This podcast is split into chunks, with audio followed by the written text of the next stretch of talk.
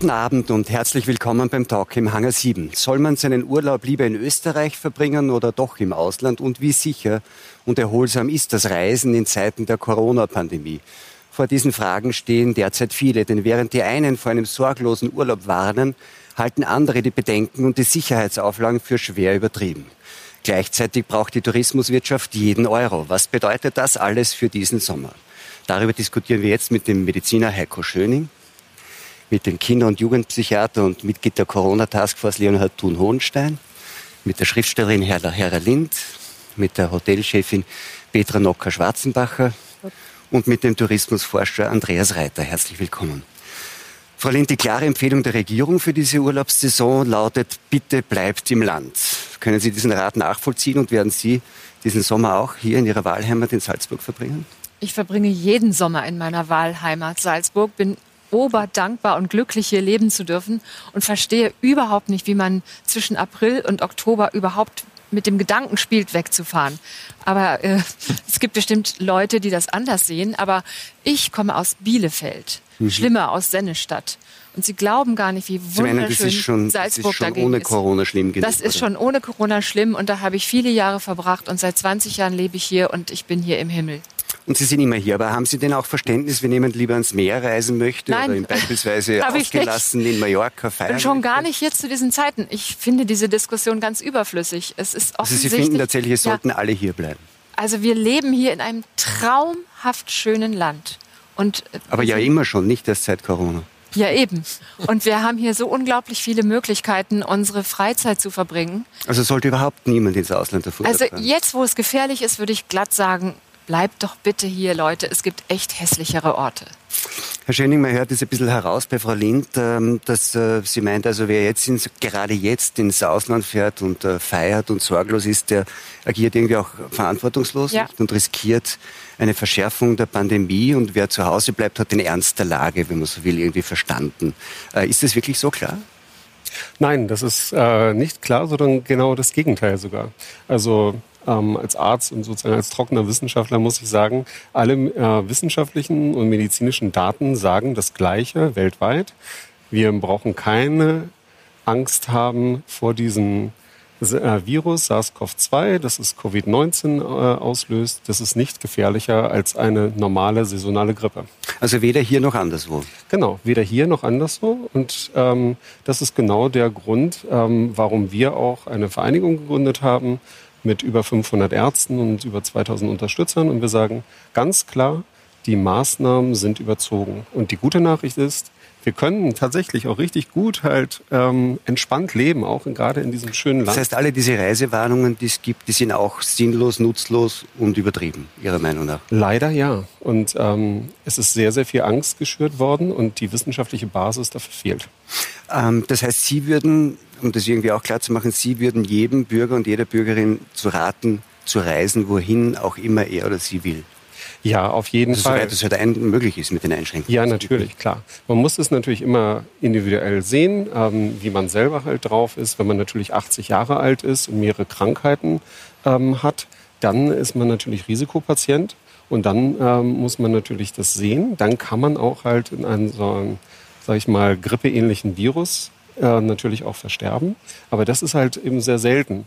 Und ansonsten kann man sein Immunsystem ja, stärken, indem man Freude hat im Urlaub, indem man Spaß hat, ja, indem man es genießt. Aber ich meine, die ganzen großen Partyzonen, also wir haben das ja im Winter in Ischgl kennengelernt oder jetzt auch in Mallorca gibt es viele Berichte, das halten Sie auch nicht für ein Problem? Weil dort eh nur die jungen, äh, stabilen, immunstarken unterwegs sind, oder? Ja, das ist, das halte ich aus anderen Gründen für ein Problem. Also wer zu viel Alkohol halt trinkt, wie auf dem Ballermann, ähm, der schädigt sein Immunsystem. Aber ich meine, die meisten Menschen, die machen ja Familienurlaub, die genießen die Natur, die genießen die Berge. Ich komme äh, von der See, ja, da kann ich nur jedem raten, jetzt mal durchzuatmen, wirklich mal die Fakten auch zu prüfen, wieder runterzukommen und einfach mal zu sehen, was ist denn tatsächlich Sache. Faktenprüfen ist ein gutes Stichwort. Äh, Herr Thun-Holstein, Sie sind, wie schon gesagt, Kinder- und Jugendpsychiater und sind auch im Beraterstab, glaube ich, so heißt es korrekt, der Taskforce im Gesundheitsministerium. Ähm, die Frage hat Herr Schöning schon angeschnitten, auf welchen wissenschaftlichen Erkenntnissen basiert denn die Empfehlung der Regierung, dass Urlaub in Österreich sicherer ist als anderswo? Das ist eine ganze Sammlung von verschiedenen Arbeiten, die in den letzten Monaten äh, publiziert sind in verschiedenen wissenschaftlichen Fachzeitschriften. Und an denen orientiert sich die gesamte Taskforce, die sehr lebhaft und sehr intensiv all diese Themen diskutiert, klarerweise, weil das Wissen um das Virus ist noch relativ gering. Ähm, es ist ja sehr widersprüchlich in der Symptomatik, es ist widersprüchlich ähm, in den verschiedenen Zahlen, die es gibt. Und insofern ist die, die Risikoabwägung ähm, großteils eine politische gewesen. Die Taskforce ist ja eine, ein Beratergremium, wo der Minister seine Fragen stellt und sagt, wie seht ihr das? Ähm, dann antworten die gesamten, also die verschiedenen Spezialisten, die Virologen, Epidemiologen, der, der Niki Popper mit seinen Berechnungen. Mhm. Und aus diesen heraus nimmt der Minister dann für sich mit, worauf er dann seine Entscheidung basiert. Der Gesundheitsminister in dem Fall. Jetzt gibt es ja, was den Urlaub betrifft, den wir da heute besprechen, äh, sind ja ein wesentlicher Punkt diese Reisewarnungen, die spricht das Außenministerium aus. Genau. Mhm. Ähm, haben Sie da dem Außenministerium seitens also dieses Beratergremiums Ratschläge gegeben, dass diese Reise, halten Sie diese Reisewarnungen für sinnvoll? Das ist jetzt eine, eine Frage, ob man sie, äh, wie man sie betrachtet. Ja. Die die eine Seite ist, es gibt überall steigende Zahlen. Die sind natürlich noch in einem relativ ähm, passablen Niveau. Da kann man auch argumentieren, ich kann das bis zum gewissen Grad nachvollziehen, Dankeschön. dass man sagt, ähm, ja, das ist so wie bei, bei äh, Influenza, kann man auch als Beispiel heranziehen. Mhm. Das Problem ist, dass die Erkrankung, die wir jetzt haben, nicht so klar verstanden ist, wie sie, wie sie auftritt, wie sie infiziert. Ähm, beziehungsweise bei den Infektionswegen, die wir kennen, wissen wir, dass es ein paar Hochrisikosituationen gibt. Und die muss man vermeiden. Das ist möglichst naher Kontakt über mhm. eine längere Zeit. Und das ist diese Aerosolbildung, die dann zur genau. Infektion genau. deswegen, führt. Ne? Deswegen, da schließt sich ja meine Frage an, auch wegen der Reisewarnungen. Wenn das so ist, und daran wird ja kaum jemand einen Zweifel haben, dann ist es ja eigentlich nicht die Frage, wo man sich aufhält, sondern wie man sich verhält, unabhängig vom Aufenthaltsort, oder? Das, das glaube ich, ist auch das, was der Herr Bundesminister immer meint mit seinem Aus Aussage, es geht um die persönliche Verantwortung. Und das sehe ich auch so. Es ist die Verantwortung jedes Einzelnen, sich so zu verhalten, dass er sich und andere nicht schädigt. Und das muss jeder für sich entscheiden, entscheiden ähm, in welchem Ausmaß er das dann tut. Aber wenn jetzt die Reisewarnung impliziert ja eindeutig, dass man sagt, äh, dort soll man nicht hinfahren, dort ist es gefährlicher, lieber soll man hier bleiben ich bin nicht der Außenminister ähm, und ich weiß auch nicht, auf welchen Zahlen das passiert. Die ja, für Kinder- und Jugendpsychiatrie. Und deswegen sitze ich drinnen. ja, ja, aber Sie kriegen alles andere auch mit. Ich krieg's mit. Und die, die, die Epidemiologen und Virologen haben große Sorge, dass eben diese, das Verhältnis der Ansteckung äh, springt. Und da ist ja diese, diese äh, Kennzahl, dieses 1 zu irgendwas. Mhm. Und wenn das über ein bestimmtes Maß hinausgeht und dann auch diese Diversionsmarke sehr niedrig ist, dann heißt das, dass eben einer sehr, sehr viele ansteckt. Und da gibt es Zahlen dazu, dass circa 20 Prozent der Infizierten sind für die restlichen 80 Prozent mhm. der Infizierten. Das ist auch wieder ortsunabhängig? Das ist zum Teil ortsunabhängig, aber nicht, nicht ganz. Weil es gibt ein paar Untersuchungen dazu, dass zum Beispiel auf bestimmten Schiffen dann die die Infektionsrate wesentlich höher ist, weil dort geschlossenere Räume mhm. sind und geschlossene Gesellschaften. Und dort, wo es freier ist, ist eine Warnung so. vor Kreuzfahrten und nicht genau. so sehr vor einzelnen Ländern. Ich glaube, die, ist auch, die ist auch klar ausgesprochen, dass die Kreuzfahrten jetzt nicht stattfinden sollen. Ich glaube, das ist, das ist klar. Und die, die einzelnen Länder, das hängt ein bisschen davon ab. Man hat es ja gesehen bei dem Tennis-Event. Wenn die Leute nicht aufpassen, dann infizieren ja, sie sich. Aber das hätte in Kitzbühel ja genauso passieren können wie in Belgrad, nicht? Hätte können. Ich, offensichtlich waren die Maßnahmen in Kitzbühel über das Abstand halten etwas besser als in, in, in Belgrad. Ja. Und in Berlin das war dann eh danach gut. auch nicht beim ja, Turnier, sondern genau. eher bei der Party. Nicht? Und Party ist vielleicht das Stichwort, Herr Reiter. Ist es einfach so, dass Urlaub uns alle zu leichtsinnigerem Verhalten verleitet und das das Problem ist? Naja, ich glaube, man muss äh, schon sehr stark unterscheiden der Urlaub in diesem Sommer wird ein ganz anderer sein als der Urlaub, den wir gewohnt sind. Ja. Ich glaube, es geht in diesem Sommer eher um kleine Radien, geografisch kleine Radien, aber auch psychologisch kleine Radien. Ja. Es geht nicht um Mega-Events, schon gar nicht. Es geht auch nicht um Adrenalin. Es geht eher um Sorglosigkeit, glaube ich. Denn aber auch das ist ja wieder ortsunabhängig. Warum ja, kleine Radien? Ich bin ja der Letzte, der sagt, macht's Urlaub in Österreich. Macht's Urlaub, wo ihr wollt. Ja, Österreich ist schön. Andere Regionen sind genauso schön, würde ich sagen. Aber es ist, glaube ich, eher das Thema, äh, wie können wir nach all diesen, ja, für viele schwierigen Monaten des Eingeschlossenseins, äh, äh wie können wir eine Sorglosigkeit erleben? Und Urlaub ist ja äh, anthropologisch nichts anderes als eine wiedergegebene Zeit. Also wir holen uns das, was uns scheinbar vorenthalten wurde. Und was ist uns vorenthalten worden? Angeblich Freiheit. Ja? Äh, Angeblich? Ja, tatsächlich? Das ist ja für jeden anders, ja. ja? Aber ich sage, also. Ich denke schon, äh, Freiheit ist uns jetzt aber Freiheit in Maße enthalten. Ist ein zentraler Wert, wenn Sie alle Umfragen Absolut. anschauen. Was suchen die Menschen jetzt im Urlaub? Ja. Das ist Freiheit, Sicherheit natürlich als Grundbedingung, aber auch dieses äh, ungezwungene äh, sich in der Natur aufhalten. Aber kleine Radien war ein interessantes Stichwort. Ist das nicht dann auch ein bisschen widersprüchlich, wenn man die Österreicher dazu auf der einen Seite auffordert, im eigenen Land Urlaub zu machen und auf der anderen Seite mit großen Werbekampagnen Gäste aus dem Ausland zu uns holen will? Naja, also ich glaube, äh, äh, man muss ja immer schauen, was, was, was ist zeitmäßig wann entstanden. Diese, diese Kampagnen der neuen Bundesländer mit der Österreich-Werbung zusammen ist ja zu einer Zeit entstanden, wo ja die Grenzen noch als geschlossen galten. Ja, und jetzt hat man sich natürlich auf den einheimischen Gast fokussiert. Da kann man natürlich sagen, macht es überhaupt einen Sinn, da so viel Geld auszugeben und alle das Gleiche. Wenn man eh äh, nichts hin darf, nicht? Ich, ich bezweifle auch, dass diese Kampagne einen Sinn macht, weil wenn Sie die Kampagne anschauen, ja, die ist relativ ident. Jeder verkauft dasselbe, nicht nur in Österreich, in Süddeutschland, in Slowenien, sie verkaufen dasselbe Produkt. Ja. Also da frage ich mich schon, ob das sehr sinnvoll ist. Also man sagt, ja. ihr dürft nicht weg, bleibt lieber hier.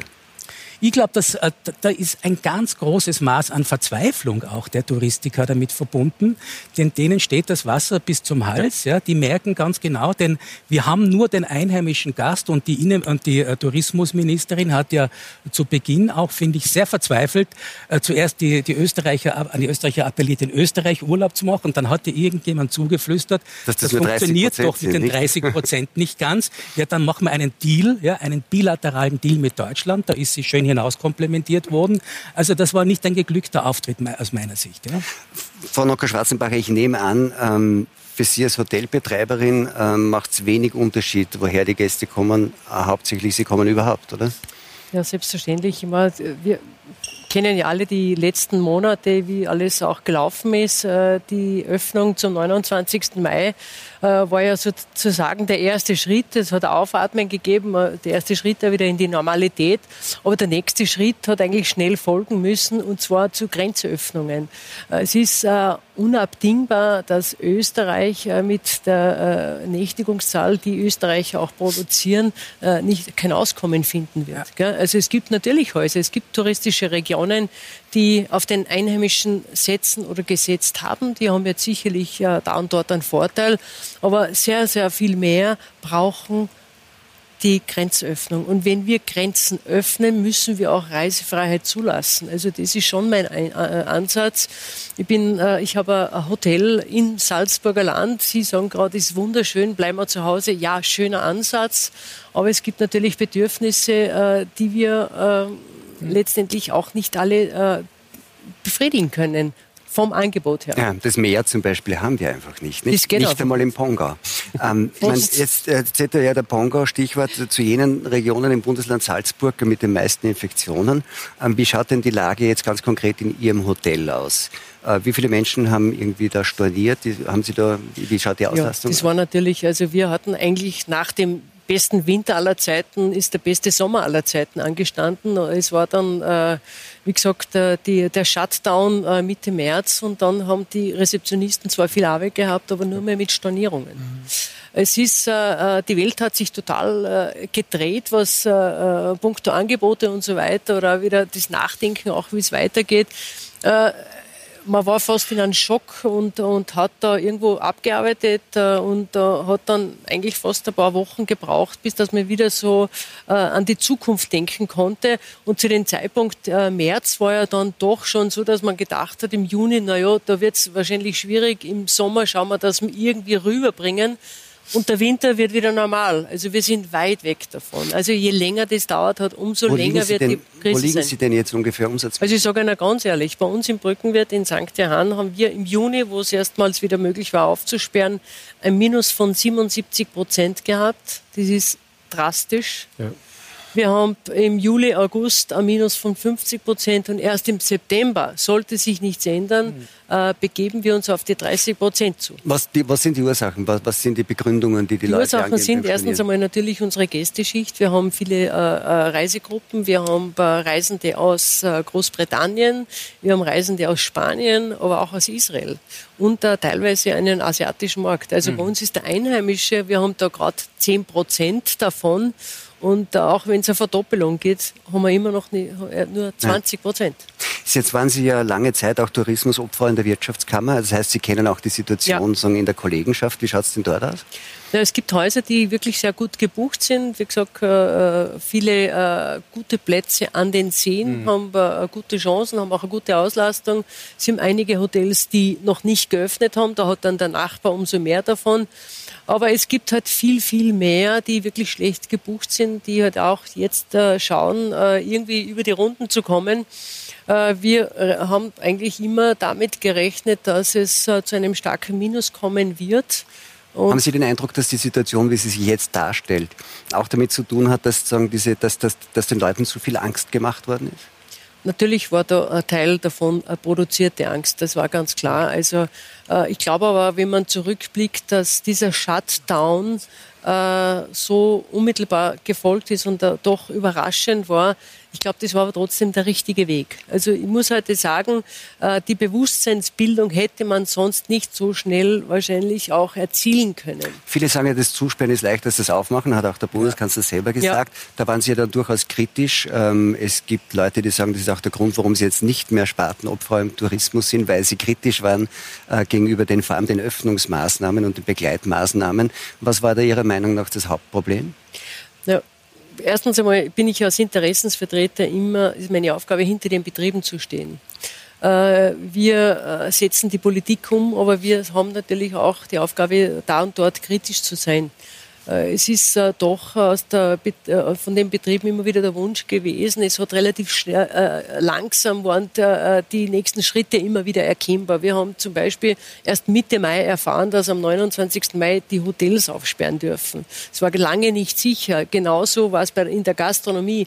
Innerhalb von 14 Tagen ein Haus wieder hochzufahren und wieder also fertig zu werden, um auch die ganzen Bedingungen umzusetzen. Es war ja nicht so, dass man nur aufsperrt, sondern es musste ja viel vorgearbeitet werden. Und das hat die Kollegenschaft natürlich schon vor, teilweise vor großen Problemen gestellt. Man, Ihrer Meinung nach diese Auflagen und die Bedingungen, unter denen geöffnet werden konnte und unter denen jetzt Geschäft gemacht werden soll, sind die zu viel? Sind die zu stark? Nein, ich glaube, die sind durchdacht. Und ich glaube auch, dass die durchaus Sinn machen. Wir haben in Österreich, wenn man das jetzt wieder mit Deutschland vergleicht, sicherlich die besseren Rahmenbedingungen. Ja. Und es ist möglich, Urlaub zu machen um ein Urlaubsgefühl zu erzielen. Ja. Und es ist auch möglich, äh, Geschäft zu machen, also um wirtschaftlich, wenn die Gäste da sind. Mhm. Äh, um wirtschaftlich zu arbeiten. Mhm. Also ich glaube schon, dass das alles passt. Mhm. Urlaub in Österreich, das propagiert die Regierung seit Wochen. Wie schaut es tatsächlich mit der Auslastung in den heimischen Tourismusbetrieben aus? Ein kurzer Überblick. Fast jeder fünfte in Österreich erwirtschaftete Euro entstammt dem Tourismus. Doch im Vergleich zu den Vorjahren wirken Tourismusmagnete wie Innsbruck, Salzburg oder Wien heuer fast wie ausgestorben. So hat in Wien aktuell nur jedes zweite Hotel geöffnet. Selbst sonst restlos ausgebuchte Häuser wie das Hilton Vienna am Stadtpark melden eine Belegung von nur 10 Prozent. Anders sieht es an den Seen und in den Bergen aus. 53 Prozent der Österreicher haben sich für Urlaub im eigenen Land entschieden. Davon profitieren vor allem Seequartiere und Hotels in Kärnten, der Steiermark und im Salzkammergut. Umfragen zufolge verzichten 30 Prozent der Österreicher heuer generell auf Urlaubsreisen. Herr Reiter, Sie sind Tourismusforscher und beschäftigen sich ja gerade auch mit Zukunftstrends. Äh, in der Branche kann man sagen, dass äh, auf dem Land der Tourismus irgendwie mit einem blauen Auge davonkommen könnte, dass wir aber in den urbanen Gegenden tatsächlich sowas wie ein Ende des Städtetourismus, wie wir ihn kennen, erleben und, und erwarten müssen? Na, ich glaube, man kann sagen, beides sind Patienten, nur der Städtetourismus ist ein Koma-Patient. Ja, der liegt im Wachkoma. Ja, das muss man ganz klar sagen. Das wird ein Wachkoma sein, das laut allen Prognosen bis 2023 nicht in der massiven Form aber anhalten wird. Das heißt, wir haben jetzt drei Jahre, äh, in denen sich der Städtetourismus wegen seiner internationalen Städtetourismus, ja, wegen seiner internationalen Anbindungen schlichtweg nicht in der Form erholen wird, dass die Betriebe in der Form weiterwirtschaften können. Da hängen zwei Dinge davon ab. Das, äh, damit zusammen. Das eine ist der Kongress- und äh, Geschäftstourismus ganz, ganz stark. Und das ist natürlich auch, und das liegt mir besonders am Herzen, der Kulturbereich. Ja. Der Kulturbereich, der, nehmen Sie mal die Albertina als Beispiel jetzt in Wien, ein Museum, ja.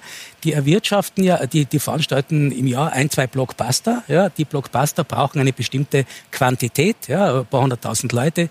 Die kriegen sie nicht aus dem Südburgenland oder aus dem Waldviertel, die kriegt man aus internationalen Gästeströmen. Mit diesem Geld erwirtschaften sie wieder ihre anderen Geschäftsgebaren, Ankäufe und so weiter. Man kann ja nicht 20 Jahre lang nur den Hausen von Dürer anschauen. Ja, ja also man kann glaub, auch nicht drei Jahre ohne, den, ohne, ohne die normale Frequenz auskommen. Das äh, ruiniert ja. So ist es, so ist es. Und ich glaube, da sieht man auch sehr schön, wie, wie, wie, wie, die, wie die Impacts vom Tourismus auf unterschiedliche Branchen hin einwirken. Aber warum passiert das? Warum glauben Sie, dass jetzt bis 2023 der Städtetourismus nicht auf die Füße kommen wird und den Wachkoma-Patient bleiben wird, weil es Reisen zu gefährlich ist? Oder warum eigentlich? Nein, weil. Das ist eine politische Entscheidung, das haben wir doch gerade noch gehört. Es ist natürlich auch eine Sache der Reisebestimmungen, der Reisewarnungen, aber es ist vor allem, äh, bis sie diese, alle diese internationalen Flugverbindungen wieder hochfahren, ja, selbst wenn sie die hochgefahren, steigt dieser berühmte Chinese nicht in den Flieger, weil der darf vielleicht aus dem, in seinem Land, aus den dortigen Bestimmungen her gar nicht nach Österreich, weil das möglicherweise als äh, gefährlich gilt oder Europa. Also das sind extreme Verflechtungen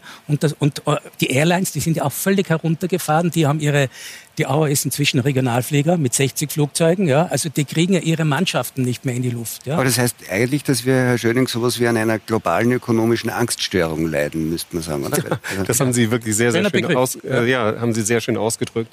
Ähm, ich habe gelernt, jetzt ja, jeder fünfte Euro wird in Österreich mit dem Tourismus verdient. Aber dahinter sind ja Menschen. Auch was Sie da richtig sagen, hinter diesen Zahlen sind Menschen. Und genau darum geht es ja. Wenn Sie richtig sagen, Sie haben 77 Prozent Verlust gemacht, dann sind es ja auch natürlich Menschen bei Ihnen. Und danke äh, dafür, dass Sie es auch nochmal wirklich ausgesprochen haben, dass es ja eine produzierte Panik ist. Und ja, unser Insider, der ärztliche Kollege Herr Thun Hohenstein, hat es ja eigentlich schon gerade gesagt. Wir haben keine verlässlichen Daten zu dieser äh, Krankheit Covid-19. Das haben wir, Ärzte für Aufklärung, Sie sagten Bewusstwerdung, ja, wir haben eine Vereinigung gegründet, Ärzte für Aufklärung, das sagen wir auch. Wir haben da über 500 Mediziner, über 2000 Unterstützer. Täglich äh, werden das mehr. Und wir sagen eben auch, da gibt es keine gute Grundlage. Und wie Sie dann sagten, es war eine politische Entscheidung, ja. das trotzdem zu machen. Denn wir haben auf der einen Seite keine Evidenz, dass wir dort ein Killer-Virus haben. Auf der anderen Seite sind es aber Fakten, dass tatsächlich weltweit die Wirtschaft runtergefahren wird. Ja, aber weltweit sind auch ganz, ganz viele Menschen gestorben. Ja. Und ich habe mich eben schon so ein bisschen gefragt, Sie haben gesagt, es ist ja eigentlich weniger gefährlich als der Grippevirus, aber gegen den gibt es eine Impfung. Und gegen den Coronavirus gibt es keine Impfung. Und ich verstehe wirklich nicht, dass sie das alles so äh, harmlos äh, sehen oder so runterspielen. Mhm. Wir haben doch die Bilder seit Februar im Fernsehen täglich gesehen ja, da haben Sie recht. von den Leichenbergen, ja. die in Italien oder in New York, in Manhattan ähm, wirklich täglich irgendwo äh, vergraben werden mussten, weil weder in den Krankenhäusern Intensivbetten waren, noch auf den Friedhöfen, noch Gräbern, äh, Gräber. Und jetzt sagen Sie, das wird alles nur hochgebauscht? Ja, in der Tat, das ist, äh, das ist auch äh, tatsächlich der Fall. Ich verstehe Sie völlig. Wenn man diese Bilder gesehen hat in Italien, wo jetzt Militärlaster ja. ähm, Särge abgeholt haben, das sind schreckliche Bilder. Und viele Worte, auch Bücher, die geschrieben worden sind, kommen da kaum gegen diese Bilder an. Und ich verstehe Sie völlig. Sie haben das gesehen und denken, Moment, was ist da passiert? Tatsächlich war es aber so, dass in dieser italienischen Stadt durch eine, Auf, äh, durch eine Auflage der Behörden wirklich Tage und Wochen lang keine Leichen abgeholt werden durften von den Bestattern. Deswegen haben die sich getürmt. Tatsächlich war es so, dass Aber dort die auch sind nicht, doch gestorben und die ja, sind aber auch an diesem. Virus gestorben. Nein, sind die nicht. Und genau das ist die gute Nachricht.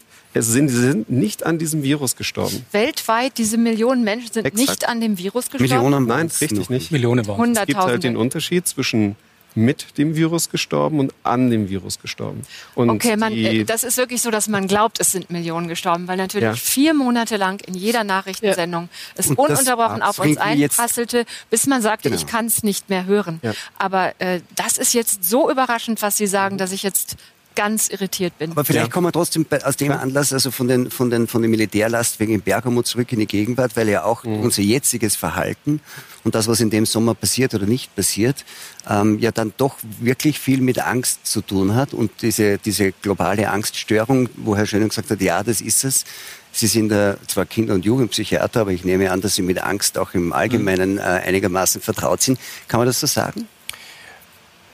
Ja, dass die Angst hier eine große Rolle spielt, ist klar. Und es sind viele Ängste. Beim Lockdown war die große Angst der verschiedenen Regierungen, hier ein Desaster anzurichten oder zu erleben durch die, durch die Erkrankung. Das war naheliegend. Man hat die Zahlen aus Wuhan gehabt. Man hat, da waren die ersten Zahlen ja höchst aufregend und es war wirklich dramatisch, wie das geschildert wurde. Es waren die Zahlen aus Italien, es waren die Bilder, es war die, die Ischgl-Situation, ähm, die die Politik ins Handeln gebracht hat. Die mussten handeln. Und die haben in einer sehr rasanten Art gehandelt. Und diese rasante Art hat natürlich Nebenwirkungen, das ist völlig klar. Und die Nebenwirkungen heißen, zum einen die, der Shut, äh, Shutdown war eine Maßnahme, die die Leute zu Hause bleiben hat lassen müssen, mehr oder weniger freiwillig. Und da gibt es viele Studien dazu, dass die, die Quarantäne und auch die Einsamkeit, die durch eine Quarantäne entsteht, dass die natürlich zu Angststörungen, Depressionen, posttraumatischen Störungen führen kann und dass dieser Lockdown an sich auch so um 30 Prozent herum die psychischen Erkrankungen hinaufheben kann. Wir wissen noch nicht, ob das sein wird. Ähm, In der in der Erwachsenenpsychiatrie erlebe ich, dass dort schon ein Riesenran ist. In der Kinderpsychiatrie beginnt es jetzt gerade wieder, dass die, die Weil Kinder Patienten vielleicht ein bisschen resilienter sind als Ja, Erwachsenen. Aber ich möchte trotzdem noch einmal wieder von, der- wir sind dann immer gleich in Mhm. der Vergangenheit, mit der Angst bleiben in der Zukunft. In Kärntner Touristen-Hotspots äh, gibt es in den Abendstunden eine Maskenpflicht. Im Salzkammergut muss man eine Maske tragen, wenn man ins Geschäft, ins Restaurant betritt. Ähm, es gibt strenge äh, Abstandsregeln, frühe Sperrstunden. Also die Angst ist ja immer noch da, obwohl das Infektionsgeschehen Mhm. in einem ziemlich moderaten Bereich ist und vor allem, auch wenn das Infektionsgeschehen ansteigt, auch in den Gegenden, man merkt, dass das äh, Hospitalisierungs- und Sterbegeschehen nicht ansteigt. Das heißt, es ist ja nicht, Infek mehr Infektionen heißt überhaupt nicht, heißt ja zunächst mal überhaupt nicht. nicht erkrankt Noch und heißt nicht Hospitalisierungen. Ganz Und wir haben das jetzt ja doch schon einige Wochen. Ja, ja. Das heißt, hier steckt eigentlich immer noch Angst drin, von der man jetzt dann doch irgendwie mit Hausverstand sagen könnte, die ist eigentlich unnötig. Ja und nein. Beides. Beide Richtungen. Man kann sagen, ja, ist unnötig, weil die Zahlen sind nicht so hoch, kann, könnte man sagen. Die andere Seite ist, ähm, dieses Coronavirus hat uns etwas gezeigt, das eigentlich immer da war. Dass wir verschiedensten Erregern ausgesetzt sind und zwar ununterbrochen. Und dass das durchaus nicht unberechtigt ist. Ich bin zum Beispiel jemand, der wahnsinnig gern reist. Ja, nach Vietnam, nach Äthiopien, weiß Gott wohin. Ja. Und ich habe das eigentlich immer gemacht mit einem relativ blauäugigen ich habe mich zwar meine Reiseimpfungen geholt und dann bin ich gefahren und habe dort nicht wahnsinnig aufgepasst. Ich habe jetzt die letzt, letzte Moment die Bilder von der Äthiopien-Reise mir angeschaut und mir gedacht, das könnte ich heute nicht mehr tun mit dem heutigen Wissen über diesen Infektionsweg. Das heißt, das aber hat das mir, stimmt doch gar nicht. Es Ne, sind doch ja. nicht mehr Menschen Nein, gestorben das nicht. als vorher. Nein, nein, aber die, Es ist die, doch nicht gefährlicher geworden. das, Die Bilder ist- sitzen im Kopf, Die oder? Bilder sitzen im Kopf. Das ist und richtig. es ist die Tatsache, dass die Welt voller Infektionen ist, ist viel bewusster Und zwar geworden. immer ja? schon gewesen. Und zwar immer schon gewesen. Und das ist bewusster genau. geworden. Richtig. Und ist das wirklich ein Vorteil? Ja, Das sage ich nicht, das ist ein Vorteil. Ich sage, das ist eine Realität. Und diese Realität, die ist allen viel bewusster. Und Ja. daher reagieren die Politiker klarerweise mit mehr Sorge, weil das würde man ihnen vorwerfen, wenn sie fahrlässig wären. Und die Menschen reagieren selbstverständlich mit Angst drauf, weil hier erleben sie Reaktionen, die von Politikern kommen, denen man sagt, okay, die müssen es wissen. Und wenn die das so sagen, dann verhalte ich mich auch so. Äh, Wir erleben aber eigentlich ja zurzeit genau das gegenteilige Phänomen dass die Menschen alle Bedenken über den Haufen hauen und die Angst eigentlich nicht mehr zählt. Und dass sie einfach feiern gehen und dass sie, dass sie Freude am Leben haben. Ja? Und das ist bis zu einem gewissen Grad total verständlich und auch gut so. Aber ich finde, die, die Verantwortung des Einzelnen ist jetzt wieder auf Null.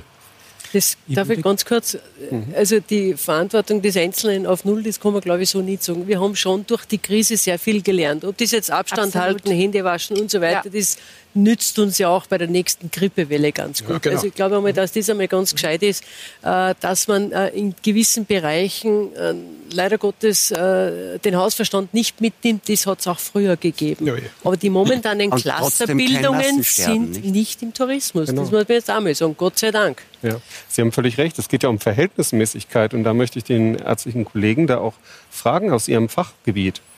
Häusliche Gewalt durch den Lockdown wie viel Prozent ja. mehr Kindermisshandlung hat es dann in Österreich gegeben?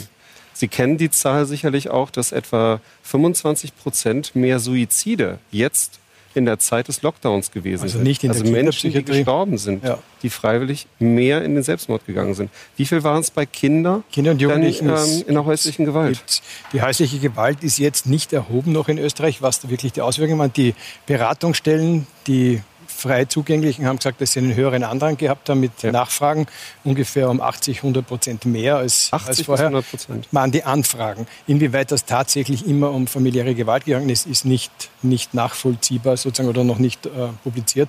Mhm. Ähm, wir selber haben ähm, eigentlich in in unserem, wir haben eine Hotline eingerichtet gehabt und haben eine, eine, unsere, Video, unsere Patienten Video betreut die ganze Zeit, ähm, haben es jetzt direkt selber nicht mitbekommen, dass, dass mehr Fälle gekommen wären. Wir haben schon einige Kinder aufgenommen, die auf die Covid-Situation heftigst reagiert haben, keine Frage. Die, das ist ein Punkt, der, der, glaube ich, noch nicht ausdiskutiert ist, die Nebenwirkungen dieser Lockdown-Situation. Genau. Ähm, da wird sicher noch einiges kommen. Das ist in der Chirurgie so, in der Orthopädie so, in der Kardiologie so, das ist in unserem Fach so, ähm, wo die, die Nebenwirkungen, die werden wir wahrscheinlich erst im Herbst oder später sehen. Wir haben jetzt Zahlen wir aus Deutschland. Sehen. Wir haben in Deutschland zum Beispiel, da gibt es ein internes Gutachten des Bundesinnenministeriums. Ich sage es nur ganz kurz. Es sind 90 Prozent der notwendigen Operationen sind im März und April in Deutschland nicht gemacht worden. Mhm. Das hat 2,5 Millionen Menschen betroffen. Und nach Expertenmeinung, die dieses Bundesministerium beraten haben, sind 5.000 bis 125.000 Menschen jetzt Sterbefälle. Das war auch eine breite Range. Richtig. Und das Originalpapier können Sie sich bei ärzteferaufklärung.de im Original herunterladen. Aber nochmal auf die Kinder, denn die leiden jetzt besonders nochmal. Können Sie dann ähm, bei der Politik, die Sie ja dann beraten dort, ähm, wenn Sie sagen, das sind 100 Prozent mehr wahrscheinlich häusliche Gewalt gegen Kinder. Es waren 100 Prozent mehr Anrufe bei den Beratungsstellen. Ja. Das ist bitte Vorsicht okay. mit der Argumentation. Okay. Ja. Mhm. Aber wir sehen da eine Erhöhung, das sehen wir ja auch dort. Ähm, können Sie da nicht dann äh, sehen, dass das nicht verhältnismäßig ist und dass dann halt diese Maßnahmen, die, wie Sie ja sagen, nicht politisch getragen werden, ähm, können Sie da nicht halt dann einwirken, wenn Sie Berater vom Gesundheitsminister das, das sind? Habe ich versucht, ich bin der einzige Psycho in der Runde ja. und habe versucht, diese Dinge einzubringen. Ähm, ich, ich meine, es gibt ja, es gibt ja tatsächlich ähm, auch seriöse Einschätzungen von Experten, die sagen, es, ist, es besteht eine nicht geringe Wahrscheinlichkeit, dass die Anzahl auch der Todesopfer aufgrund von solchen sogenannten Kollateralschaden über die Jahressterblichkeit mindestens so hoch ist wie die Zahl der Toten durch Covid-19. Und dann stellt sich natürlich schon eine dramatische. Verhältnismäßigkeitsfrage, nicht? Das ist die Frage, ob das stimmen wird. Ähm, die ob das, das, wird man sehen nächstes Jahr, wenn die Statistiken dann herausnehmen, ob diese Zahlen wirklich tatsächlich so stimmen, wie sie vermutet sind.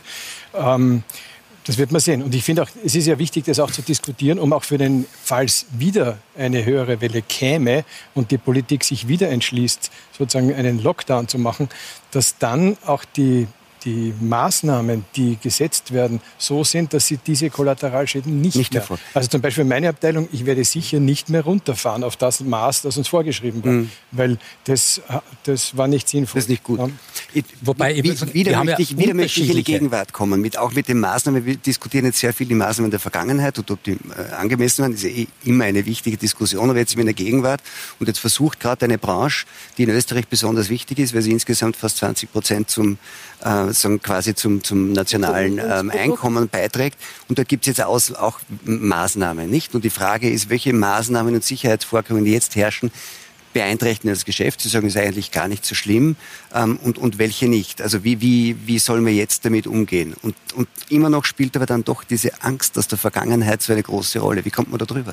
Na, ich glaube, eine Maßnahme, die ich in der Politik gelungen finde, ist dieses äh, Testen, ja, diese fünf, angeblich 65.000 oder geplanten 65.000 Testungen im touristischen Umfeld, wo man sagt, wir garantieren sozusagen den Touristen, die zu uns kommen, aber auch den Mitarbeitern der Betriebe durch regelmäßige Testungen, sollten 65.000 pro Woche sein in den touristischen Regionen, dass wir ihnen eine Sicherheit bieten. Das finde ich mal schon kommunikationsmäßig gelungen. Also auf dieser Ebene, denke ich, kann man ganz gut kommunizieren, auch mit Gästen. Ja? Das war ganz gut. Darf ich da ganz kurz einhaken, weil wir auch so eine Proberegion ja. sind, also Wagrain und Kleinhall ja. war es ja. Und da hat es dann doch einige positive Abstriche, also positive ja. Testergebnisse gegeben. Das waren aber Leute, die Corona hatten. Gell? Wir haben das ist jetzt das Problem. Vielleicht diskutieren wir das gleich ja. weiter und schauen uns das nur an, weil ihr ähm, in der Werbung, in der intensiven Werbung um inländische und ausländische Gäste, äh, in der Werbung es immer heißt, auf dich wartet ein guter Sommer. Ähm, also auf den ganz großen Werbeplakaten und die tausenden Tests, die schon angesprochen äh, wurden, mit denen versucht man also hierzulande die Touristen auch sehr stark zu beruhigen. Schauen wir uns das kurz an. Die Angst geht um in Österreichs Tourismusbetrieben. Ein unentdeckter Corona-Fall kann schnell zu vielen weiteren Infizierten führen und so die Sommersaison für einen ganzen Ort beenden. Das will die Regierung mit aller Macht verhindern und verspricht maximale Sicherheit für Gäste und ein möglichst unbeschwertes Urlaubserlebnis. Seit 1. Juli können sich Beschäftigte der Hotellerie und Gastronomie freiwillig testen lassen. Den Abstrich entnimmt ein mobiles Team aus der Region direkt im Betrieb. 24 Stunden später soll das Ergebnis vorliegen. 65.000 Mitarbeiter will man so wöchentlich erreichen. Das würde eine Steigerung der Testkapazität um mehr als 100 Prozent bedeuten. Denn derzeit werden etwa 56.000 Tests pro Woche in Österreich vorgenommen. Frau Dr. Scharkenbach, Sie haben schon angesprochen, Sie finden das gut. Ja. Andere sagen, das ist eigentlich eher eine, eine Marketingangelegenheit. Ähm, ne? Also es ist vielleicht beides? Es ist sicherlich beides. Vor allem, wie das äh, vorgestellt wurde, hat das in Deutschland große Wellen geschlagen und hat auch äh, wirklich zum Sicherheitsgefühl beigetragen. Äh, die ersten Testungen sind ja jetzt äh, durchgeführt worden und wie bereits gesagt, es gibt natürlich schon da und dort auch Bedenken von denjenigen, die sich jetzt da testen lassen. Wir haben auch bei uns im Hotel die Mitarbeiter gefragt und haben gesagt, ihr könnt da gerne daran teilnehmen. Ich sage es ganz ehrlich, ein Teil wird nicht daran teilnehmen. Ja, es war ja freiwillig. Bis jetzt, ich glaube, es waren 12.000, oder? Die bis jetzt freiwillig sind. Ja. Das ist doch relativ deutlich entfernt von dem, was hier natürlich. Und war. Und die Frage ist natürlich, haben Sie jetzt persönlich große Angst, dass in Ihrem Fall, äh, in Ihrem Hotel ein positiver Fall ist? Ich glaube, die Angst hat jeder, weil das Problem ist natürlich, wir laufen jetzt so mal äh, auf einem relativ wackeligen Fundament, äh, versuchen wir Woche für Woche, äh, Woche rüberzubringen, sollte man einen Covid-Fall, ob das jetzt auf der Mitarbeiterseite ist oder bei der äh, Gästen ist, ist es immer mit Problemen behaftet. Kennen Sie aus Ihrem Umfeld Fälle, in denen das passiert ist? Ja. Und kenne ich. Und das ist relativ schwierig gewesen. Es war eine Mitarbeiterin, die äh, aus Bosnien angereist ist, äh, die auch äh, nicht getestet wurde. Das muss man auch dazu sagen. Äh, aus anderer Herren Länder ist es momentan umso schwieriger, die Mitarbeiter auch äh, da äh, eine Sicherheit zu vermitteln. die ist nach Österreich gereist, hatte auch bereits Anzeichen und ist zur Arbeit gegangen. Ja. Und das war dann ein Problem, weil man musste einen ganzen Stock sperren. Man alle, äh, äh, also der, dieser Cluster, der sich um diese Dame gebildet hat, die sind jetzt in Quarantäne. Äh, enorm hohe Kosten, enorme Unsicherheit auch unter den Gästen. Also das äh, wirft einen schon wieder zurück. Ja. Und genau das ist ja der Wahnsinn. Sie haben das ja auch in dem Einspieler gerade gebracht. Ein Corona-Fall führt dazu, dass da alles halt brach liegt. Damit wird die Wirtschaft kaputt gemacht und die Menschen dahinter wird kaputt gemacht. Und das nochmal in einer Verhältnismäßigkeit zu einer normalen saisonalen Grippe. Denn das ist ja die gute Nachricht, dass ja nicht zum Glück mehr Menschen sterben. Wir haben keinen Killer-Virus, wir haben keine Tollwut, wir haben keine Pest, ja, das ist prima. Und äh, ich durfte ihren sympathischen Mann eben noch kennenlernen, der sagte, ähm, ihr Sohn ist ja auch halt ein ärztlicher Kollege und ist auch damit aufgewacht und hat gesehen, Mensch, das ist ja gar nicht so. Ja? Die Fakten sind nicht da. Und das sind ja Menschen, die dahinter leiden, hinter diesen ganzen Sachen. Und man muss sich einfach fragen, wenn das wissenschaftlich, faktisch nicht verhältnismäßig ist, wer profitiert eigentlich davon? Darf ich jetzt noch konkret werden? Das heißt, ähm, was soll denn passieren, wenn dann in einem Haus ein positiv getesteter Fall ist? Ja, das, ähm, was dann äh, passieren sollte, genauso wie sonst halt in einem äh, normalen Grippefall. Ähm, machen, Sie, äh, äh machen Sie etwas Ruhe dazu, kurieren Sie sich aus. Aber nur also, den Einzelnen. Also es sollte ja, sonst natürlich, nicht den Einzelnen vielleicht. Oder würden ja. Sie sagen, muss er dann gar nicht testen? Nein, Sie brauchen nicht testen, denn die Tests sind so schlecht, ja, dass sie für die gesamte Bevölkerung überhaupt keinen Sinn machen. Die Tests äh, sowieso nicht. Das ist ein Was heißt, äh, die Tests sind schlecht? Das stimmt ja nicht. Die Tests sind so Nein, das schlecht, dass sie im Moment halt gerade, diese Tests sind so schlecht, dass die, die jetzt als Neuinfizierte da sind, wir haben ganz wenige, dass die falsch positive Teste sein können. Das heißt, wir haben praktisch überhaupt keine Infektion. Das ist leider Fakt. Also ist Sie sagen jetzt, Entschuldigung, Sie sagen jetzt, äh, wir haben äh, einen Prozentsatz der Getesteten, die falsch positiv Richtig. oder f- die Richtig? sind. Die Okay, und neuen wie hoch Zahlen ist der Prozentsatz? Der Prozentsatz liegt etwa bei 1,4 Prozent, die falsch getestet werden. Und wenn jetzt Von halt allen, die getestet wurden. Exakt, Ja, genau. dann ist der aber sehr Ja. gering. Aber Ja. bei 10.000 Also was wir haben, ist eine 140. Testpandemie, aber keine Krankheitspandemie. Denn Infizierte sind ja nicht gleich krank. Das ist, das wollte ich nur fragen. Sie beraten das Gesundheitsministerium und wir hatten letzte Woche den, den, den Sonderbeauftragten für Gesundheit hier zu Gast und ich habe ihn auch schon gefragt und möchte Sie es jetzt auch fragen. Also jetzt einmal unabhängig von der Testqualität ist es so, dass ein, ein positiver Test heißt mal, es ist so ein genetisches Material festgestellt worden. Das heißt einmal ähm, noch nicht, dass tatsächlich das lebende Virus in diesem Organismus vorhanden ist. Es heißt nicht unbedingt, dass er andere infizieren kann. Es heißt aber jedenfalls nicht, dass er erkrankt ist. Auf der Website des Gesundheitsministeriums ist immer bei jedem positiv Getesteten, die gehen dort als Erkrankte. Ist das nicht eigentlich wirklich fahrlässige Fehlinformation? Also fahrlässig. Es ist ein, ein, eine Möglichkeit der Also Darstellung. es ist, es ist, Erkrankten zu- es ist das führen? Problem, dass Sie ja nicht erheben können, wer von den positiv Getesteten tatsächlich krank ist. Weil Sie da das gar nicht, die Zahlen kriegen Sie gar nicht. Weil wenn, wenn Sie einen milde Verlauf haben und Sie sitzen zu Hause, weiß Aber das er ist niemand. doch gleich ja. wieder ansteckend. ist- Und der positiv Getestete ist doch gleich wieder Nicht Das hochgradig. ist ja nicht, Nicht das ist ja 100 genau das ist ja das. Nicht hundertprozentig, aber Okay. Die. Wahrscheinlichkeit ist sehr hoch, dass er, und es scheint auch sehr unterschiedliche äh, Infektiositäten zu geben, dass für manch, manche Personen sind Superspreader und infizieren viele und manche eben offensichtlich niemanden oder nur wenige. Und darum ist das, was die, die Regierung jetzt macht mit diesem Contact Tracing, ist, denke ich, vorausgesetzt, dass die Zahlen, auf denen sie das machen, richtig sind und die Zahlen, die zur Verfügung stehen, die werden dafür verwendet. Und aus China, aus Amerika, aus Brasilien, überall gibt es relativ klare Zahlen. Auch aus Frankreich gibt es gute Zahlen, die das ganz gut belegen. Ist es sinnvoll, diese Epidemie zu begrenzen? Die, der, ich würde den Schluss umgekehrt sehen. Ich würde sagen, warum machen wir das nicht auch bei anderen Erkrankungen?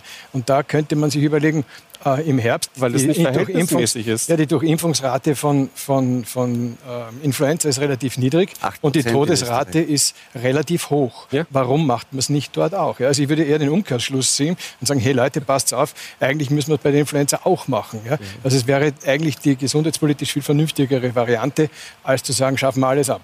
Ja, kann ja auch genau ein positiver doch Effekt da. sein des Ganzen, oder? Dass wir also äh, als, als Kollateral nutzen, äh, zum Beispiel die Impfraten nach oben treiben, oder? Aber was mich so dabei interessiert, ist ja eher, was wir zuerst gesprochen haben, das Thema, es sind zwei Begriffe für mich gefallen, Sorge oder Besorgnis und Angst. Das sind Angst. zwei ganz unterschiedliche Begriffe. Und äh, ich bin dann nicht bei Ihnen, weil Sie gesagt haben, zu Beginn war das, also war diese Angst quasi notwendig, wenn ich Sie richtig verstanden habe, damit wir äh, uns an diese Regeln alle halten. Also ich halte für ein demokratiepolitisches No-Go, dass ein Kanzler einer Bevölkerung Angst einjagt. Ja, mit dem berühmten Satz, es wird bald jeder von uns jemanden kennen, der gestorben sein wird. Ja, ich halte für Das No-Go. Das, nicht ist auch nur in einer österreichischen Bevölkerung möglich. Das war in einer späteren Phase. Gell? Das Also ist jetzt aber- jetzt vom Shutdown. Also Wir reden vom Shutdown. Es war, es war relativ, es war Ende März. Es, es, 14 Tage es später. war, ja. Und ich glaube, wenn ich als Politiker eine Besorgnis äußere, das glaube ich, wird jeder verstehen, ja, weil das ist ja ein Besorgnis, äh, auch wenn Sie das jetzt anders sehen, ich würde sagen, es ist ein besorgniserregendes Faktum, aber nicht Angst einjagen. Und wir reden ja vom Tourismus. Jetzt kommen aber alle diese Menschen mit diesem Angstfaktor in den Urlaub. Was heißt denn das für die? Die sind von Sorgen getragen. Wir haben noch nicht über einen Aspekt gesprochen, der auch mitschwingt. Das ist die existenzielle Angst für viele. Das ist eine, die größte Rezession seit den 1920er Jahren. Das heißt, da gibt es viele, die jetzt schon arbeitslos sind, die in Arbeitslosigkeit geraten. Die, die Betriebe werden, also Hotelbetriebe. Ja. Viele, viele von den 30 Prozent, die angeben, sie wären heuer nicht in den Urlaub fahren, die können haben auch finanzielle, nicht, haben ja. finanzielle und so weiter. Das heißt, jetzt bin ich aber ein Glücksversprecher als Urlaubsanbieter. Was habe ich dann plötzlich dafür für eine, welche Dienstleistung biete ich denn an? Ja? Das ist ein spannendes Thema. Nicht? Aber, aber genau ja, deswegen kann, können wir das nicht immer das wiederholen nicht? mit einer anderen Impfung oder deswegen, das ist eigentlich völlig falsch, was Sie da eben sagten. Denn wir können das nicht wiederholen für Adenoviren, für Rhinoviren, für Grippeviren, nicht? Wenn wir das jedes Mal wiederholen, würden wir nochmal und nochmal und nochmal die Wirtschaft kaputt machen, die Menschen kaputt machen. Es ist überzogen mit Covid-19, mit anderen auch. Das müssen wir einfach sehen. Und wir müssen uns fragen, wer profitiert denn wirklich davon? Haben Sie eine Antwort?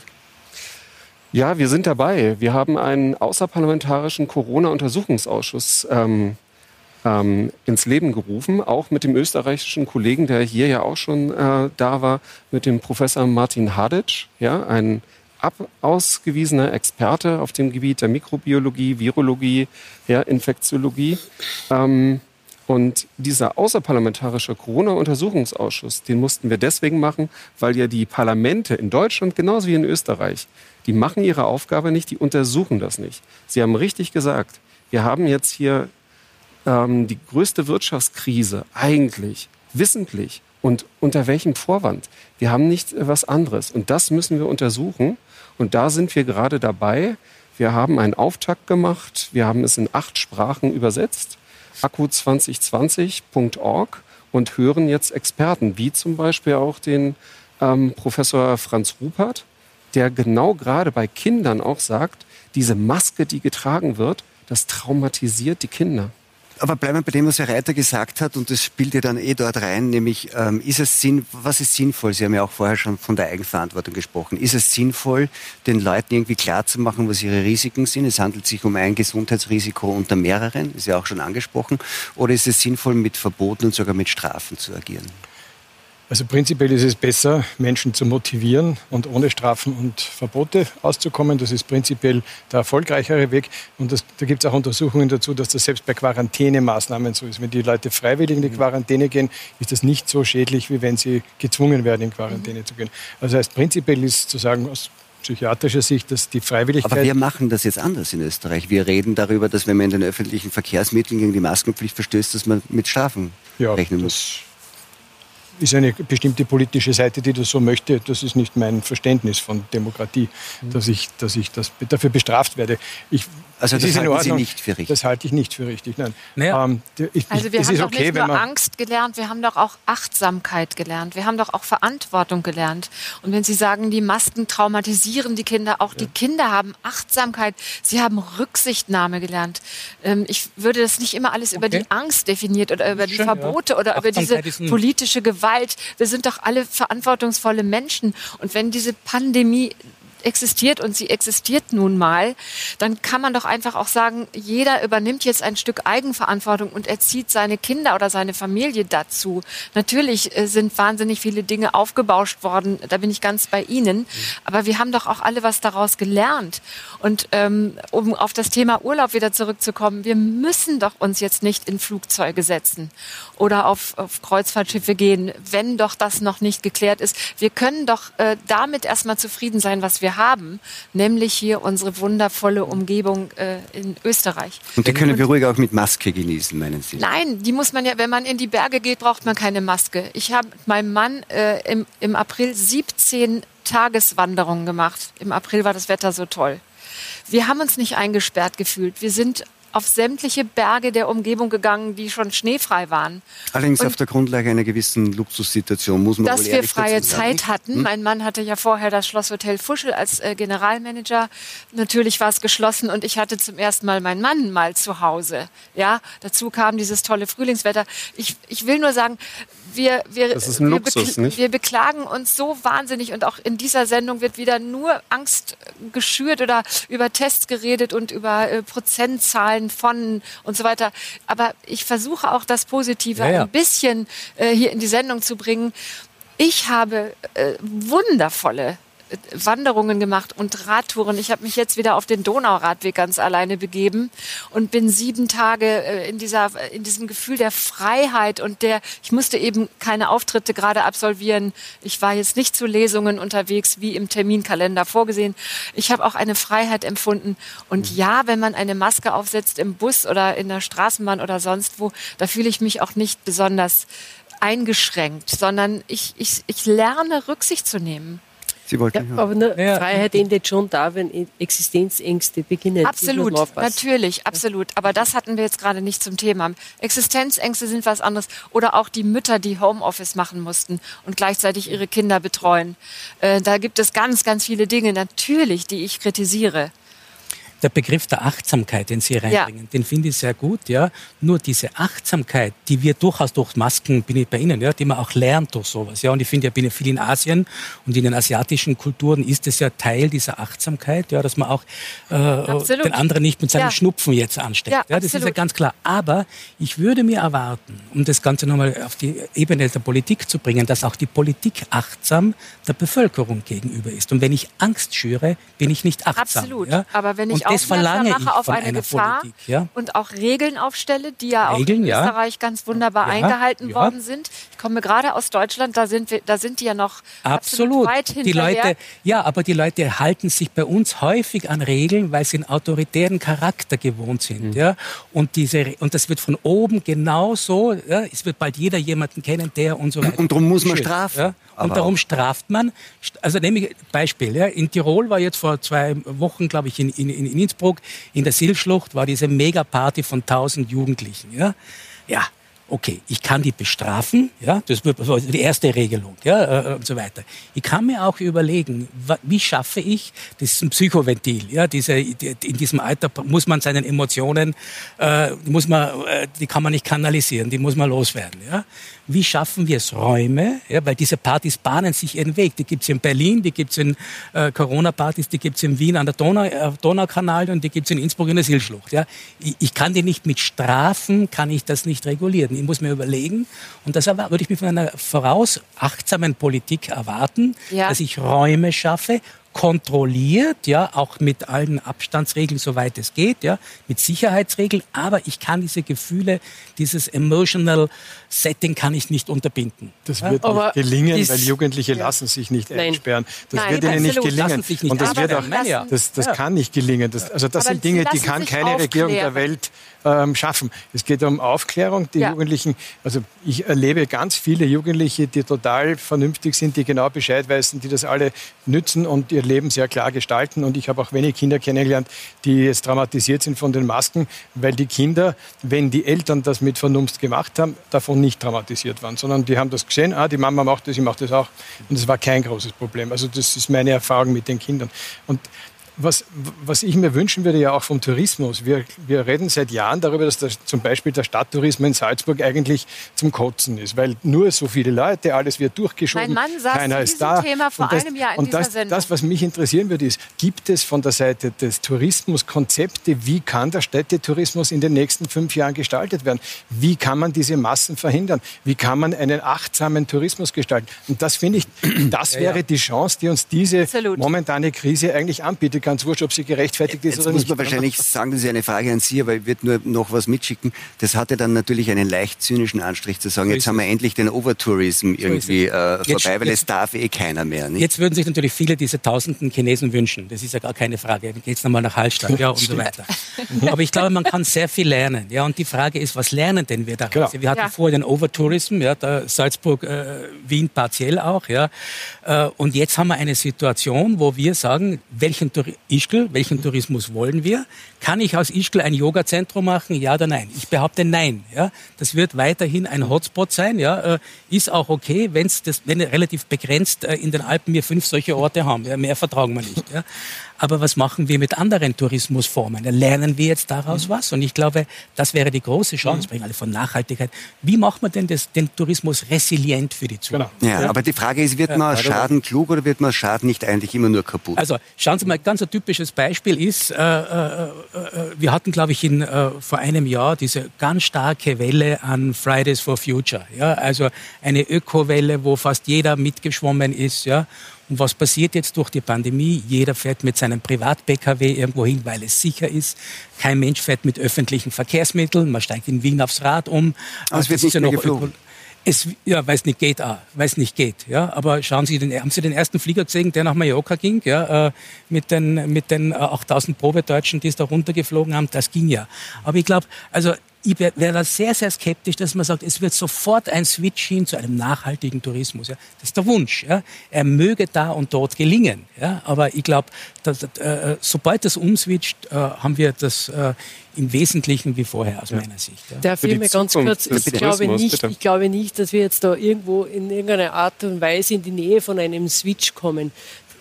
Es geht Noch ja jetzt nicht. einfach wieder darum, irgendwo auf die Beine zu kommen und dann, weil diese Konzepte für äh, äh, nachhaltigen Tourismus, äh, Konzepte für Overtourism, das gibt es ja nicht erst seit Corona, sondern äh, diese Probleme oder die Problematik ist uns ja äh, schon lange bewusst und man versucht ja irgendwo Lösungen mhm. zu finden. Nur jetzt ist schon das Thema, und das ist für mich ganz, ganz wichtig, jetzt müssen wir wieder auf die Beine kommen, jetzt müssen wir wieder schauen, dass dieses Tourismusrad wieder an die Zahlen herankommt und ich glaube, da werden da an die zwei bis drei Jahre mindestens äh, vergehen, äh, um überhaupt an diese Zahlen, die wir hatten, Vorher, ja. um an Aber das anknüpfen zu können. Konkret, nicht? Gerade für die Zukunft des äh, Tourismus. In Österreich ist es doch auch so, dass der Familientourismus ein ganz wichtiges Standbein ist. Nicht?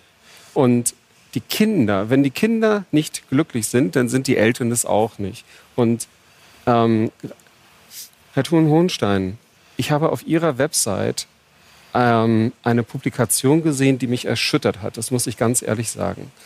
Sie haben auf Ihrer Website Salk.at eine Kinderfibel, nicht, mit Häschen dazu, mit denen Sie die Corona-Krise erklären wollen. Mhm. Und genau dort steht genau dieses falsche Narrativ drin, das den ganzen Tourismus verhindert und das auch die Kinder wirklich schädigt. Da steht im Original drin, ja, im im Häschenland hinter den großen Bergen ist eine große Krankheitswelle ausgebrochen.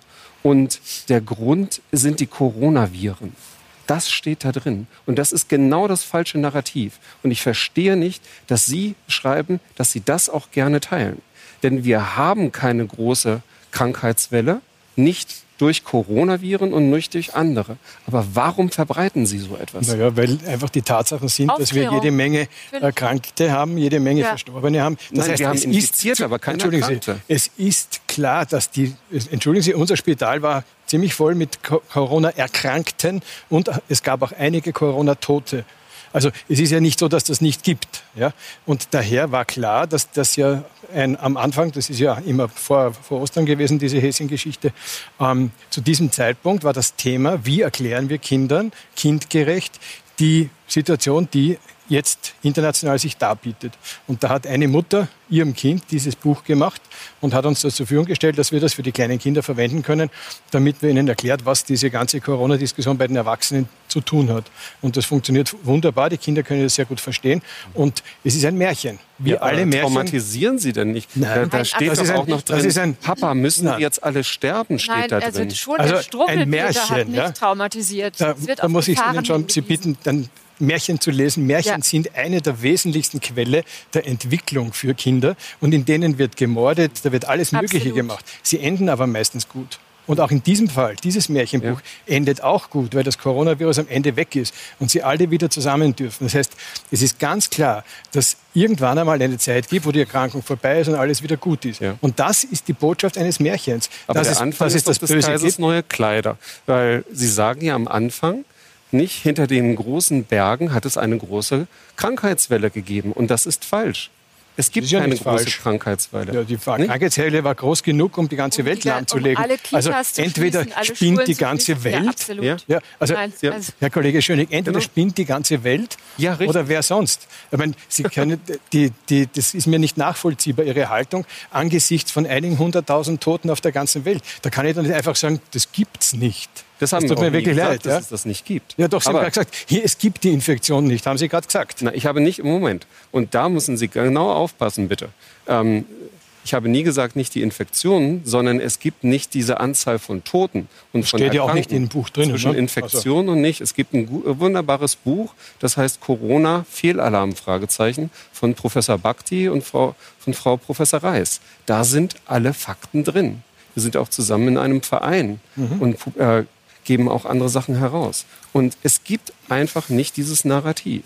Und das ist wie bei des Kaisers neuen Kleider, nicht? Der, äh, der, äh, das kleine Kind sagt auch, der Kaiser ist nackt. Und das haben wir auch hier. Jetzt ähm, gehen wir wieder in die Gegenwart, nämlich zu den Regelungen, die überall gelten. Es betrifft ja nicht nur Österreich, sondern es ist ja auch die Frage, wie gehen eigentlich andere Länder mit der Corona-Gefahr im Urlaub um und welche Regeln geben, gelten in den Urlaubsdestinationen, in die die Österreicherinnen und Österreicher, die wegfahren, heuer fahren werden. Auch hier ein kleiner Überblick. Sommer, Sonne, Sonnenschein. Mallorca ist der Sehnsuchtsort vieler Touristen. Doch im Corona-Jahr 2020 ist alles anders. In ganz Spanien gilt die Maskenpflicht auch im Freien. Wer sich nicht daran hält, dem droht eine Strafe von 100 Euro. Die Partylokale auf dem Ballermann sind seit Mittwoch geschlossen, nachdem Touristen dicht an dicht ausgelassen feierten. Dicht gedrängte Körper sind dieses Jahr auch an Italiens Stränden verboten. Pro Sonnenschirm muss es 10 Quadratmeter Platz geben. Strenge Vorschriften gelten auch in Griechenland. Ins Land darf nur, wer sich vorab registriert. Ein Algorithmus entscheidet, ob nach der Landung ein Corona-Test durchgeführt werden muss. Wer positiv ist, den erwartet eine zweiwöchige Quarantäne. Dafür dürfen ab sofort auch wieder Gäste aus Großbritannien und Schweden einreisen. Herr Schöning, halten Sie diese Maßnahmen, die wir gerade gesehen haben, wirklich auch alle für übertrieben und unnötig? Ja, also wie der Kollege ja am Anfang sagte, es ist eine politische Entscheidung und die Maßnahmen sind überzogen. Ganz in Ruhe einfach. Die wissenschaftlichen Daten geben das nicht her. Und das sagen immer mehr und mehr Wissenschaftler. In Deutschland haben wir es so, dass wir fast immer nur ein oder zwei Experten da hören, den Herrn Drosten und den Herrn Wieler dazu. Ich glaube, in, in Österreich haben sie eine ähnliche Situation. Deswegen kann ich nur wirklich allen raten, stärken Sie Ihr Immunsystem, reisen Sie, atmen Sie durch, ja. Ähm, Ja, genau nehmen Sie dafür diese. Maske für, ab. Für Das machen wir jetzt. Durchatmen Aber- doch hier. ganz wunderbar in Österreich. Da muss man sich doch nicht in so einen Flieger nach Griechenland oder Mallorca Aber, setzen. aber trotzdem, man könnte es ja auch andersrum andenken. Herr Thun-Holstein, wollte ich Sie fragen. Wenn heute äh, Touristen in klassische Urlaubsländer fahren, Türkei, Kroatien, dann sind sie dort äh, an mehr oder weniger menschenleeren Stränden, während hier, wenn alle in Österreich Urlaub machen, an den Seen, sich alle Österreicher an den Seen tummeln, das hat man ja in den letzten Wochen schon gesehen, ist es da nicht äh, eigentlich aus medizinischer Sicht sogar besser, nach Kroatien oder Griechenland an die leeren Strände zu fahren, als an die vollen Seen in Österreich? Die Frage ist, wie Sie hinkommen. Ganz genau.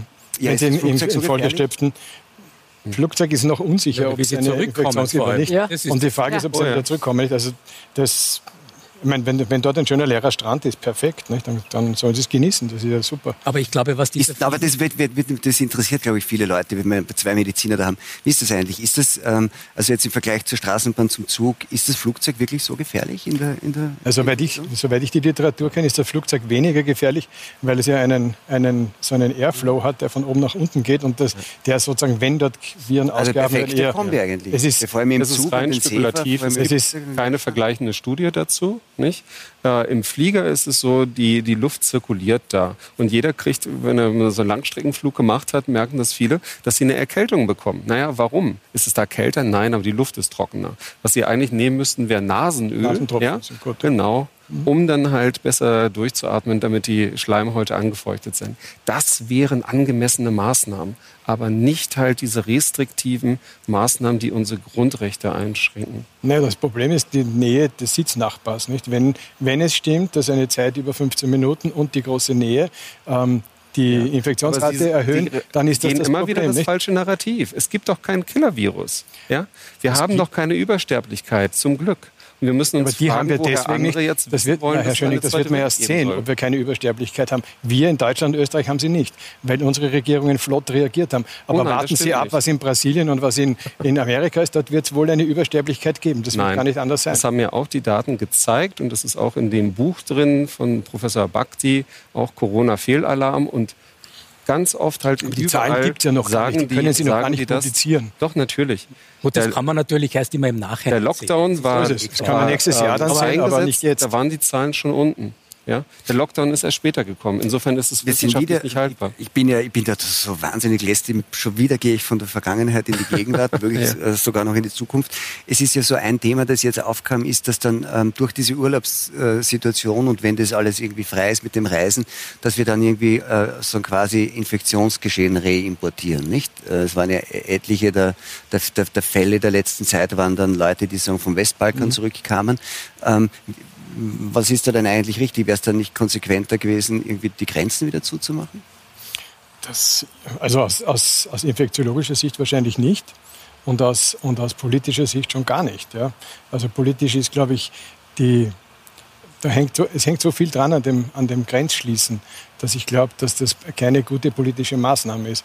Ich weiß auch nicht, ob die richtig war während der ganzen Lockdown-Zeit. Da bin ich auch nicht so sicher, weil das, was es gebracht hat, hat es hat doch eine, eine gewisse Auflösung des europäischen Gedankens gebracht. So ist es, Und ja. den finde ich auch ein ziemlich, pro, ziemliches Problem, dass das, dass das passiert ist. Also wenn es nach mir ginge, würde ich Grenzschließungen nach Möglichkeit vermeiden und Die lieber versuchen. Ist Quarantäne oder man testet sich frei und hat dann irgendwie so, muss sich halt um den Test kümmern. Also Zum Beispiel, wenn, wenn die Regeln so wären, das wäre eine Möglichkeit. Nur muss man ehrlicherweise sagen, der Test ist eine Momentaufnahme. Sagt nichts ja. aus, ob ich morgen dann infektiös bin im Grunde.